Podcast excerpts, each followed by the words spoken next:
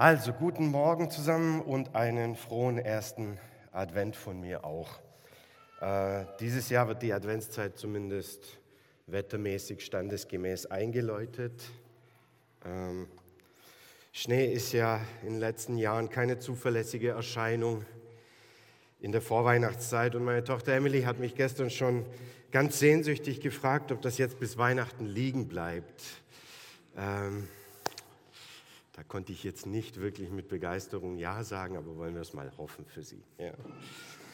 Aber viel zuverlässiger als der Schnee ist jedoch ein anderes Phänomen, äh, nämlich äh, das Lied Last Christmas von Wham ist am 10.11. diesen Jahres schon mit Platz 37 wieder in die britischen Charts eingestiegen.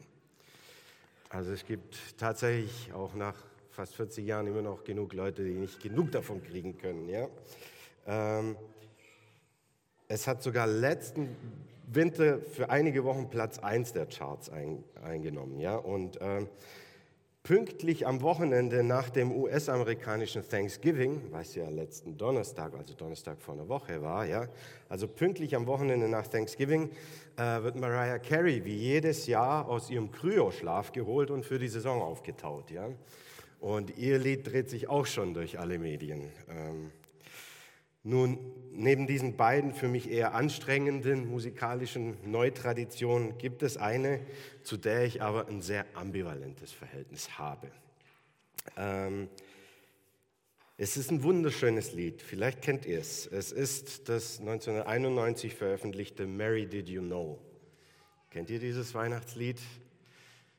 Ein sehr, sehr schönes Lied. Ähm, den Jüngeren unter uns wurde es hauptsächlich durch das Cover von Pentatonics bekannt, 2014, und seitdem zieht es durch alle Gemeinden seinen Siegeszug in der Vorweihnachtszeit. Ja. Als ich das Lied in den 90er Jahren kennenlernte, habe ich es geliebt. Je mehr ich dann darüber nachgedacht habe und je mehr ich über Theologie, Jesus, Maria und die Personen und den Hintergrund gelernt habe, desto irritierter war ich durch das Lied.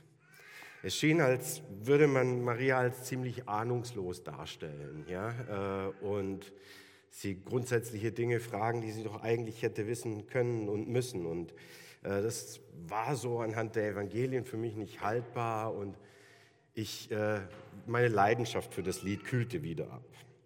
Deswegen will ich heute mal mit euch zusammen erkunden, was Maria denn tatsächlich wusste im ursprünglichen Advent. Und dafür hangeln wir uns heute mal ein bisschen an der Adventsgeschichte im Lukas-Evangelium entlang.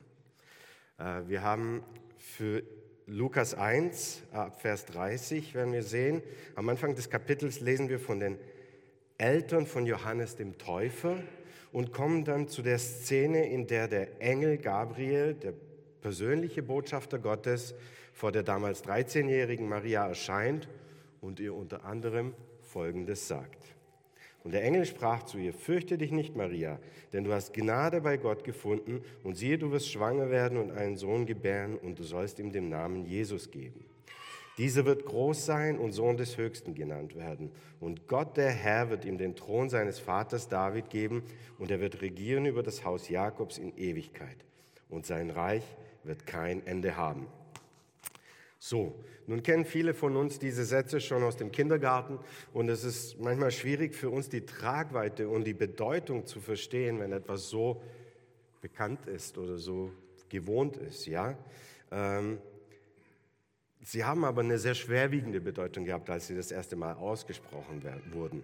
Zum einen können manche Wörter nur unzureichend übersetzt werden, weil sie in der hebräischen Tradition viel bedeutender und vielschichtiger sind als die deutschen Begriffe vortäuschen, die wir, die wir in der Übersetzung haben.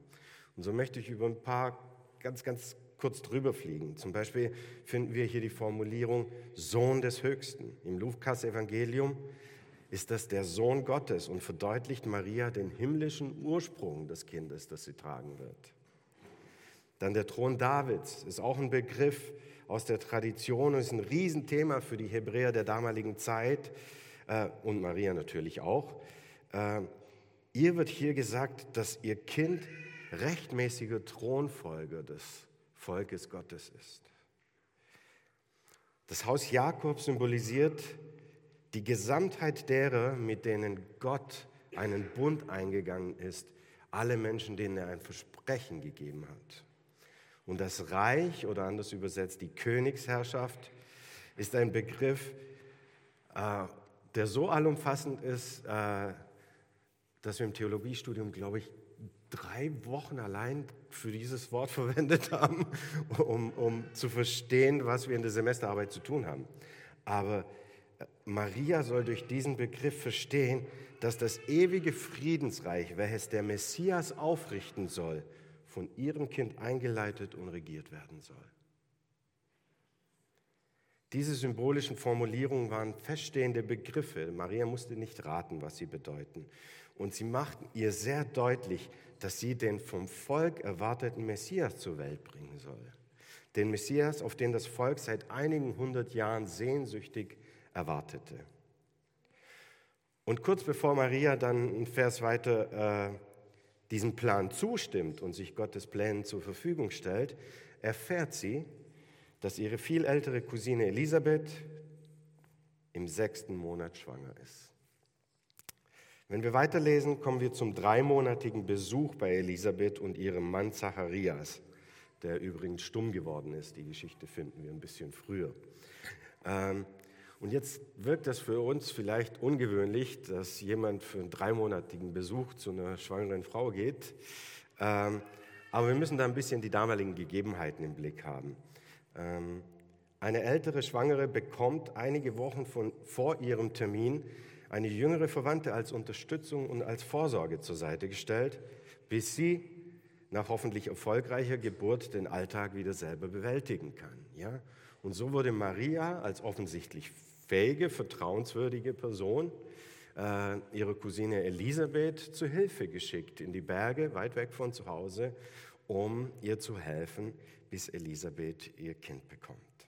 Und ab Vers 41 sehen wir dann Marias Ankunft bei Elisabeth, die erste Begegnung der beiden Cousinen, seitdem beide wundervolle Ereignisse in ihrem Leben zu berichten haben. Und da steht ab Vers 41, und es geschah, als Elisabeth den Gruß der Maria hörte, da hüpfte das Kind in ihrem Leib, und Elisabeth wurde mit dem Heiligen Geist erfüllt und rief mit lauter Stimme und sprach, gesegnet bist du unter den Frauen und gesegnet ist die Frucht deines Leibes. Und woher wird mir das zuteil, dass die Mutter meines Herrn zu mir kommt? So, das klingt jetzt vielleicht nicht so spektakulär, aber das Lukas-Evangelium nimmt hier einen Kniff zu Hilfe. Lukas Evangelium erhebt hier Elisabeth zu einer alttestamentlichen Prophetin. Denn mit ganz, ganz wenigen Ausnahmen erfüllte vor Pfingsten der Heilige Geist Leiter nur, wenn große Kraft oder Weisheit benötigt wurde oder wenn große geistliche Wahrheiten prophetisch ausgesprochen oder dargestellt werden sollten. Also das war sehr unüblich, dass über jemanden gesagt wird, dass der Heilige Geist ihn oder sie erfüllte.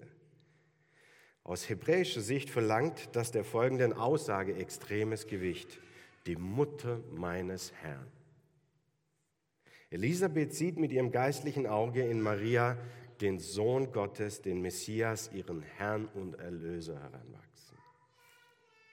Maria hat daraufhin auch was zu erwidern. Und sie tut es in poetischer Form, in einem Lied. Ab Vers 46 lesen wir, und Maria sprach, meine Seele erhebt den Herrn, und mein Geist freut sich über Gott, meinen Retter dass er angesehen hat die Niedrigkeit seiner Magd. Denn siehe, von nun an werden mich glücklich preisen alle Geschlechter. Denn große Dinge hat der Mächtige an mir getan und heilig ist sein Name. Und seine Barmherzigkeit währt von Geschlecht zu Geschlecht über die, welche ihn fürchten. Er tut Mächtiges mit seinem Arm. Er zerstreut die hochmütig sind in der Gesinnung ihres Herzens.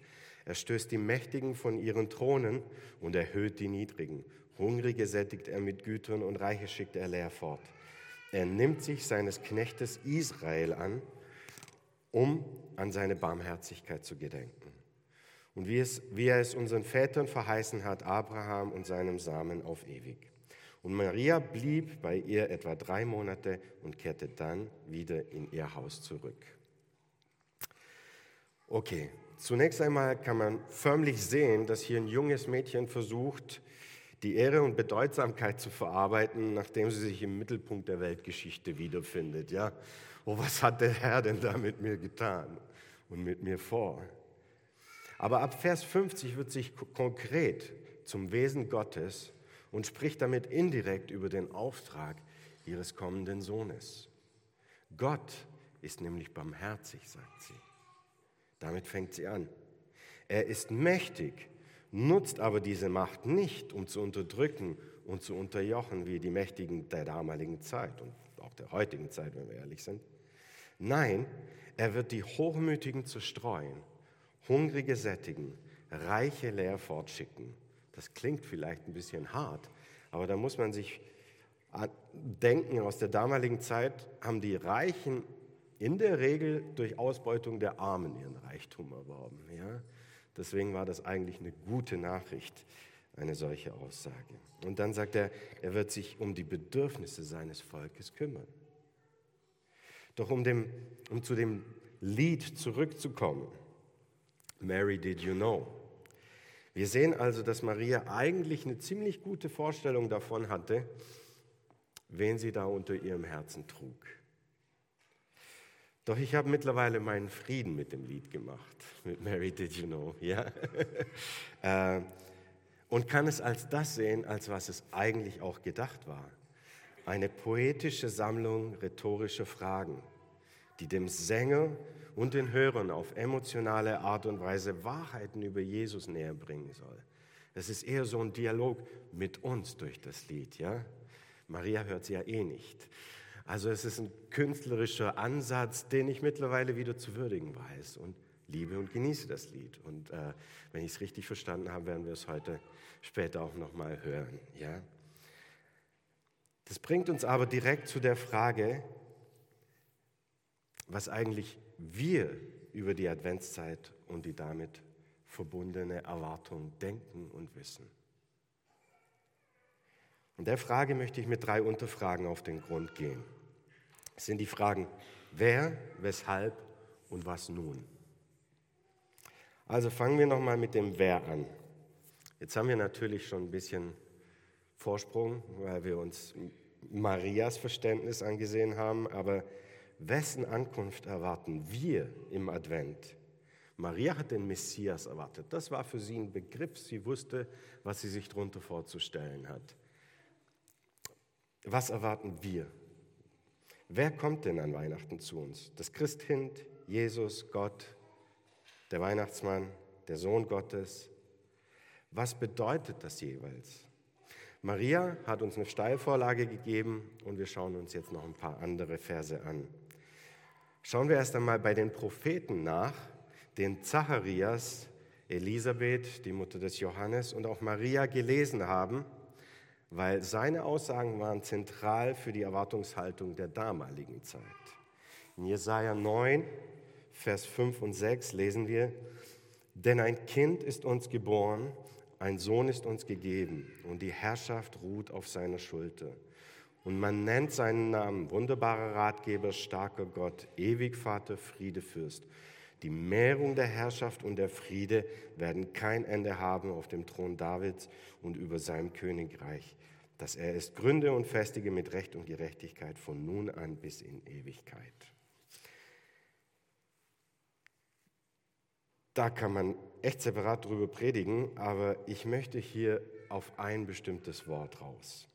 Man kann es sehr leicht überlesen, aber bereits in der ersten Zeile finden wir einen wichtigen Hinweis, eine eigenartige Formulierung. Es wird nämlich zwar ein Kind geboren, aber der Sohn wird uns gegeben. Und wenn man da ein bisschen mehr Graben tut in Sprache, Grammatik und anderen Dingen, dann kann man herausarbeiten, dass das keine Wortklauberei ist. Denn der Sohn existierte bereit, bereits vor der Geburt des Kindes, Jesus, welches angekündigt wurde. Der Sohn ist nämlich von derselben Essenz oder Substanz wie der Vater und der Heilige Geist in der Dreieinigkeit des ewigen Gottes. Er ist nicht geschaffen, sondern ewig existent. Dieser Sohn kommt mit der Geburt des hier verheißenen Messias auf die Erde, taucht in Raum und Zeit ein, wird Teil unserer Geschichte und seine Namen sind wunderbarer Ratgeber, starker Gott, ewig Vater, Friedefürst. Dieses Kind kommt. Und wenn uns die Symbolik des hebräischen Propheten hier vielleicht fremd ist, können wir auch an anderer Stelle Formulierungen finden, die das, andere die das Ganze ein bisschen anders beleuchten. Im Johannesevangelium beginnt nämlich der Schreiber gleich ohne Umschweife mit der Antwort, mit seiner Antwort auf das Wer. Vers 1 sagt uns, am Anfang war das Wort und das Wort war bei Gott und das Wort war Gott. Dieses war im Anfang bei Gott. Alles ist durch dasselbe entstanden und ohne dasselbe ist auch nicht eines entstanden. Was entstanden ist, in ihm war das Leben und das Leben war das Licht der Menschen und das Licht leuchtet in der Finsternis und die Finsternis hat es nicht begriffen. Es war ein Mensch von Gott gesandt, sein Name war Johannes, der Sohn von Elisabeth. Dieser kam zum Zeugnis, um von dem Licht Zeugnis zu geben, damit alle durch ihn glaubten. Nicht er war das Licht, sondern Johannes sollte Zeugnis geben von dem Licht. Das wahre Licht, welches jeden Menschen erleuchtet, sollte in die Welt kommen. Er war in der Welt und die Welt ist durch ihn geworden, doch die Welt erkannte ihn nicht. Und das Wort wurde Fleisch und wohnte unter uns und wir sahen seine Herrlichkeit, eine Herrlichkeit als des, Erst, als des Eingeborenen vom Vater voller Gnade und Wahrheit. Da steckt so viel drin und ich bin echt schnell drüber gegangen. Aber was mir wichtig ist heute, am Anfang war das Wort, heißt es im ersten Vers, und gegen Ende, und dieses Wort wurde Fleisch. Es sollte uns nun immer klarer werden, dass wir hier nicht von dem Baby reden, das auf die Welt kommt und inspiriert durch den Heiligen Geist zu einem guten Menschen, großen Propheten oder sogar Religionsgründer wurde. Wir reden hier von Gott selbst, der mit Hilfe des Heiligen Geistes und der Hingabe Marias menschliche Gestalt annahm, hautnah kennenlernte. An Weihnachten kommt kein harmloses Christkind auf die Welt, sondern der mächtige Schöpfer, derjenige, durch den und für den alles erschaffen wurde, sagt uns die Bibel. Alles entstanden ist. Dieser macht sich verwundbar, vertraut sich Menschen an und kommt zu uns so, wie wir auch sind. In Philippe 2, Vers 7 lesen wir, er entäußerte sich selbst, nahm die äh, Gestalt eines Knechtes an und wurde wie die Menschen.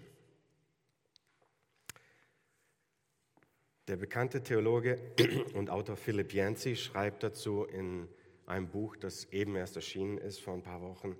Er sagt, bei der Geburt Jesu, einem Ereignis von kosmischer Bedeutung, nach dem wir bis heute unsere Kalender ausrichten, bei dieser Geburt kommen die unsichtbare und die sichtbare Welt zusammen. Derjenige, durch den und für den alles geschaffen wurde, wird einer von uns. Wow. Das ist die Antwort auf die Frage, wer? Wen erwarten wir? Wer kommt da? Die zweite Frage ist das Weshalb. Wieso tut er sowas? Warum ist das nötig? Äh, was steckt dahinter? Gott hat uns erschaffen. Als kleines Abbild seines Wesens lesen wir am Anfang der Bibel.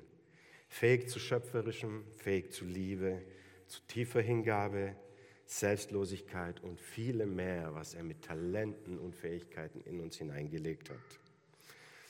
Er gab den Menschen, wie in den Schöpfungsgeschichten zu lesen ist, den Auftrag, den uns anvertrauten Planeten zu bewahren, zu füllen und zu gestalten und aus dem kleinen Paradies ein großes Paradies zu machen. Er bot uns seine Gegenwart und seine Liebe an, um ein aktiver Teil dieses Prozesses zu sein. Und da echte Liebe nicht alternativlos sein kann, gab es für uns die Menschen von Anfang an die Möglichkeit, Nein zu diesem Angebot zu sagen. Genauso wie Maria nicht hätte zustimmen müssen, als der Engel sie gefragt hat, so kann sich jeder Mensch entscheiden, ob er ein Teil von Gottes Gemeinschaftsprojekt sein möchte oder nicht. Und leider, leider ist der Drang danach, unabhängig, unverbindlich, also vermeintlich frei zu sein für die schnelle Befriedigung der eigenen Wünsche, leider ist dieser Drang sehr stark. Diese Ausrichtung auf uns selbst treibt uns immer wieder ins implizite oder explizite Nein zu Gott. Die Folge ist Sünde. Sünde, ein sehr unbeliebtes, gemiedenes Wort, ja. Das beschreibt aber, was entsteht, wenn wir Nein zu Gott sagen und Nein zu unserer Natur, Nein dazu, wie wir geschaffen sind von Gott. Es bedeutet Sünde, das Wort bedeutet eigentlich lediglich das Ziel zu verfehlen, nicht seiner Bestimmung gerecht zu agieren. Sünde ist, was passiert, wenn wir Nein zu Gott sagen und uns selbst auf den Thron unseres Lebens setzen. Die Folgen sind Zerstörung, Schmerz, Leid, Tod und Verirrung, die über Jahrtausende aufeinander aufbauen und die Folgen für die gesamte Menschheit und die Schöpfung haben. Die Bibel redet viel darüber. Sie spannt einen Erzählbogen über Gottes Bemühungen, uns Menschen zur Vernunft zu bringen, uns Heil zu bringen, uns Heil zu machen. Deswegen nennt man es auch die Heilsgeschichte. Also die Bibel ist das Narrativ der Heilsgeschichte. Doch die traurige Wahrheit ist, wir bekommen es alleine, auch mit noch so viel guten Zureden, nicht hin. Der in jeder Hinsicht ultimative Schritt der Heilsgeschichte ist also das Kommen Gottes selbst auf die Erde, um den Fluch zu brechen, die Macht der Sünde zu zerschlagen und uns frei zu machen, um leben zu können, so wie er es sich für uns vorgestellt hat. Doch genau das ist mit der Abkehr vom selbstbestimmten Leben und mit dem, ah, ich formuliere es anders, genau dieser Punkt, dass mit dem, wie wir leben wollen, etwas nicht stimmt und es repariert werden muss, ist für viele ein Stolperstein, wenn es um den Glauben geht. Ich habe im Sommer vor Corona einmal in Belgrad gepredigt, in Jelenas Heimatgemeinde. Und es war zum ersten Mal eine sehr, sehr gute alte Freundin von uns da, die normalerweise der Kirche und dem christlichen Glauben so gut es geht aus dem Weg geht. Sie tut sich genau mit dem schwer, was ich gerade beschrieben habe. Mit anderen Dingen auch, aber das. Und nach dem Gottesdienst hatten wir ein langes, gutes Gespräch. Und eine ihrer Kernaussagen in dem Gespräch war, dass sie unseren gelebten Glauben und das, was sie an diesem Tag erlebte und gehörte, gehört hat, dass sie das attraktiv findet, sie aber nicht versteht, warum es im Paket kommt mit Schuld, mit Sünde und irgendwelchen Regeln und Begrenzungen und Geboten und Verboten. Ja, warum gibt es das, das Schöne, was sie da erlebt hat und das Schöne, was sie in uns sieht, nicht unabhängig? Warum ist das Paket so unattraktiv, meint sie? Und ich versuchte ihr zu erklären, dass Gott keine Spaßbremse ist und auch keine Zwangsjacke, dass seine Gebote und die Prinzipien, auf denen sie basieren, keine Willkür sind, sondern gegründet sind in unserer Natur, in der Natur der Schöpfung und der Natur Gottes. Und ähm, kam nicht wirklich durch. Und dann äh, verwendete ich ein Beispiel äh, aus meiner Arbeit. Ähm, zurzeit arbeite ich hauptberuflich in der Forschung und Entwicklung von Dieselmotoren. Und äh, wenn ich mich nun mit meinem schönen Turbodiesel auf den Weg ins schöne Istrien mache, äh, dann muss ich sicherstellen, dass ich genug Diesel im Tank habe, genug Luft in den Reifen habe und genug Öl in meinem Motor habe. Das sind nur drei von Hunderten von Bedingungen, die ich erfüllen muss, um die Vorzüge und Freiheiten individueller Mobilität genießen zu können. Gleichzeitig gibt es tausende von Dingen, die ich nicht tun darf, wenn ich gesund und ganz am Ziel ankommen will. Und trotzdem kämen die meisten von uns nicht auf die Idee, ohne Motoröl im Motor uns auf 1000 Kilometer Weg zu machen. Warum nehmen wir das nicht als Begrenzung unserer Freiheit wahr oder als Spaßbremse? Das sind doch auch extrem harte Regeln, die aber zur zweiten Natur in unserem Alltag geworden sind, weil wir wissen, dass es anders nicht geht, dass das Ding so funktioniert. Okay, manche vergessen es, aber das kostet dann Geld. Wenn wir das nun auf die Themen Gebote, Sünde und Prinzipien Gottes übertragen, dann muss ich aus Sicht eines Entwicklers sagen, wir Menschen betreiben unser Leben außerhalb der Spezifikation des Erfinders und wundern uns dann, wenn es kaputt geht oder anderen Schaden, hinzu, äh, Schaden zufügt. Jesus kam aber nicht auf diese Welt, um uns dafür zu bestrafen oder noch mehr einzuschränken oder um uns die Entscheidungsfreiheit zu nehmen, die wir am Anfang der Schöpfung bekommen haben. Nein, das tut er nicht. Man könnte sagen, weil wir ständig unsere Autos kaputt machen oder andere überfahren, musste derjenige, der das Auto erfunden und gebaut hat, zu uns kommen, um unser Auto zu reparieren und uns zu zeigen, wie man es richtig und zerstörungsfrei verwendet. In der Bibel heißt das anders. Jesus selbst sagt in Johannes 12, Vers 47, denn ich bin nicht gekommen, um die Welt zu richten, sondern damit ich die Welt rette. So, jetzt haben wir uns mal angesehen, wer kommt und warum kommt er? Warum ist das nötig? Die Frage, die sich nun stellt, ist das, was nun? In Matthäus 28, Vers 19 haben wir von Jesus vor seiner Himmelfahrt einen Auftrag bekommen. So geht nun hin und macht zu Jüngern alle Völker und tauft sie auf den Namen des Vaters und des Sohnes und des Heiligen Geistes.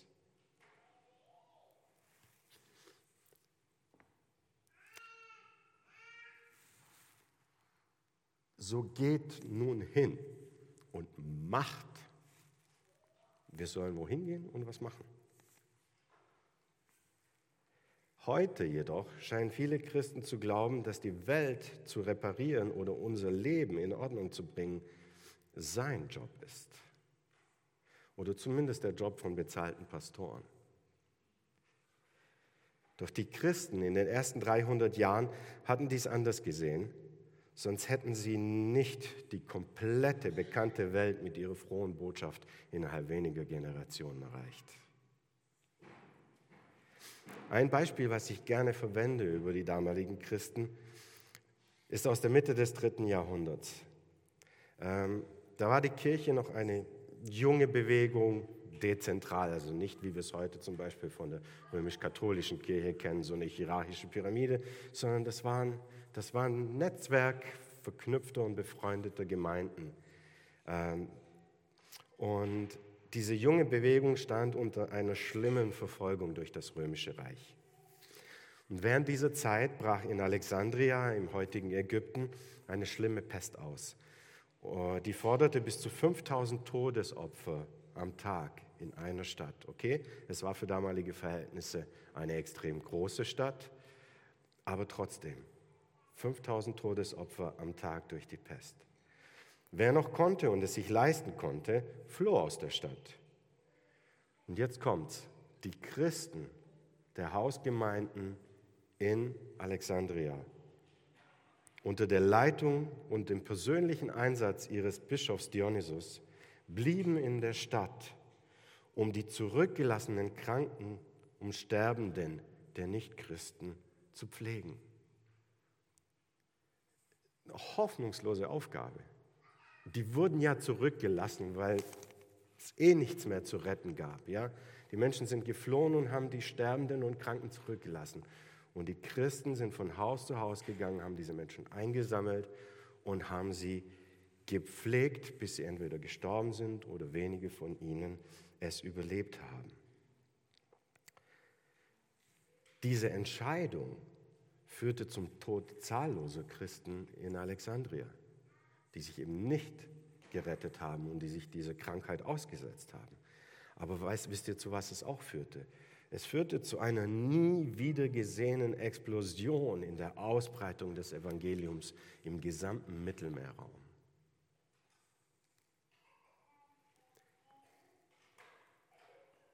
Was nach solchen Ereignissen immer wieder passiert, das lernen wir in der Kirchengeschichte auch.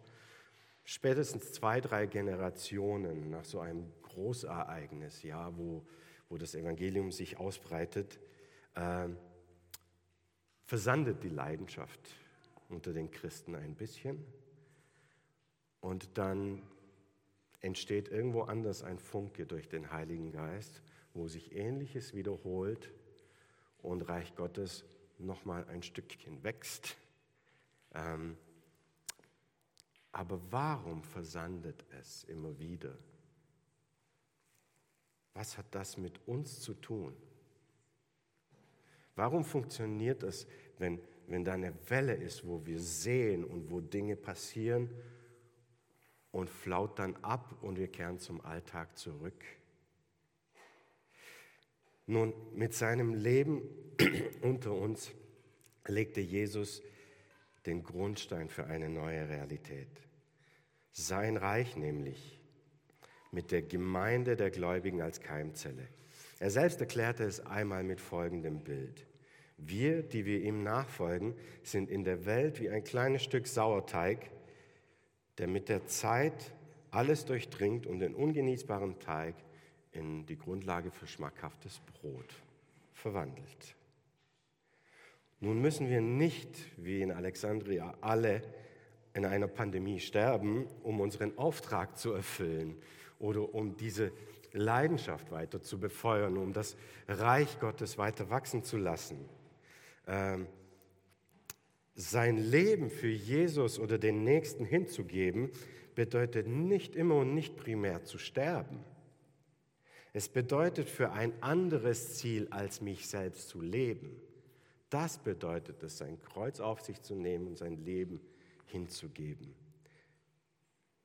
Und glaubt mir, manchmal kostet es uns Menschen mehr, für Gott zu leben, als für ihn zu sterben. Letzteres ist meistens eine kurze Entscheidung, ein Moment und dann hat sich's erledigt. Aber ein Leben ist lang. Und lange konsequent zu sein, kostet.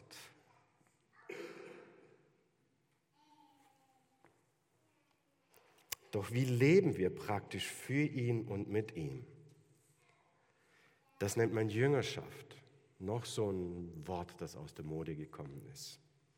Tut mir leid, ich habe viele davon. Heute nur zwei.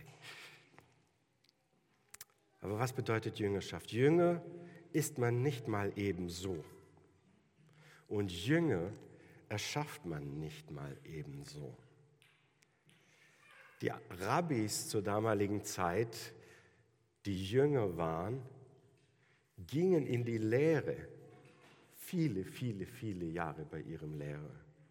Jesus ist drei Jahre mit seinen zwölf Jüngern tagtäglich äh, zusammen gewesen und hat praktisch sich, seine Leidenschaft, seine Vision, sein Wesen auf sie übertragen. Ja? Das ist, wir haben Vergleichbares heute nur noch in der Handwerkerlehre, ja, aber auch das nicht mehr so. Früher, die ein, zwei Generationen vor uns, sind ja teilweise die jungen Auszubildenden bei ihrem Meister eingezogen und haben da gelebt, geprägt wurden sie und haben Dinge übernommen, ja. Und so ähnlich kann man Jüngerschaft verstehen. Jüngerschaft hat viel mit Beziehung, Verbindlichkeit und Hingabe zu tun. Ja? Ein verbindliches ähm, Eingebundensein in eine Kirche, in der man reifen und wachsen kann. Ja, wir haben halt Jesus nicht in Person hier, ja, aber wir haben in der Kirche, in der Braut Christi, seine Stellvertreter im Reich Gottes, ja. Und dort lernen, sich prägen zu lassen ähm, reifen zu lassen, gehört zur Jüngerschaft. Ja? Äh, aber es gehört noch was anderes dazu. Zur Jüngerschaft gehört auch, dass man es weitergibt. Die Jünger haben genauso Jünger um sich geschaut, sonst wäre der Schneeball nie ins Rollen gekommen. Sie haben das, was sie erlebt haben, gelernt haben, wie sie geformt wurden, persönlich an andere abgegeben. Und nun erwartet keiner von euch und von uns in der heutigen Kultur, dass wir mit zwölf Azubis durch die Lande ziehen. Ja, das ist, das ist nicht, was ich meine. Ja? Also ich fände es witzig, aber darum geht es nicht. Doch es kann nicht sein, dass Christsein sich darauf beschränkt, dass wir nur von Sonntag zu Sonntag leben und nicht real in die Leben anderer Menschen eingebunden sind. Jüngerschaft kostet. Für Gott zu leben kostet. Hingabe kostet. Und so möchte ich euch in diesem Advent herausfordern, euch damit auseinanderzusetzen, dass wir nicht nur auf ein Baby in der Krippe warten. Lasst uns über die Fragen nachdenken, wer kommt? Unser Schöpfer, Erlöser, König, Heiler, Lehrer, die Weisheit und Liebe in Person. Der kommt. Weshalb kommt er? Er bringt uns einen Neuanfang und Freiheit. Von was? Freiheit von dem Zwang, erfolglos eine Lehre füllen zu wollen, die nur dadurch befriedigt werden kann, dass wir bestimmungsgemäß mit ihm im Einklang leben.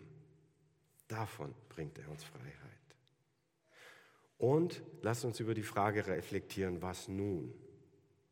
Ich bin herausgefordert, mich verbindlich mit dem Leben anderer Menschen zu verzahnen, um zu lernen, um zu nehmen, um zu geben, um zu sein in Gemeinschaft.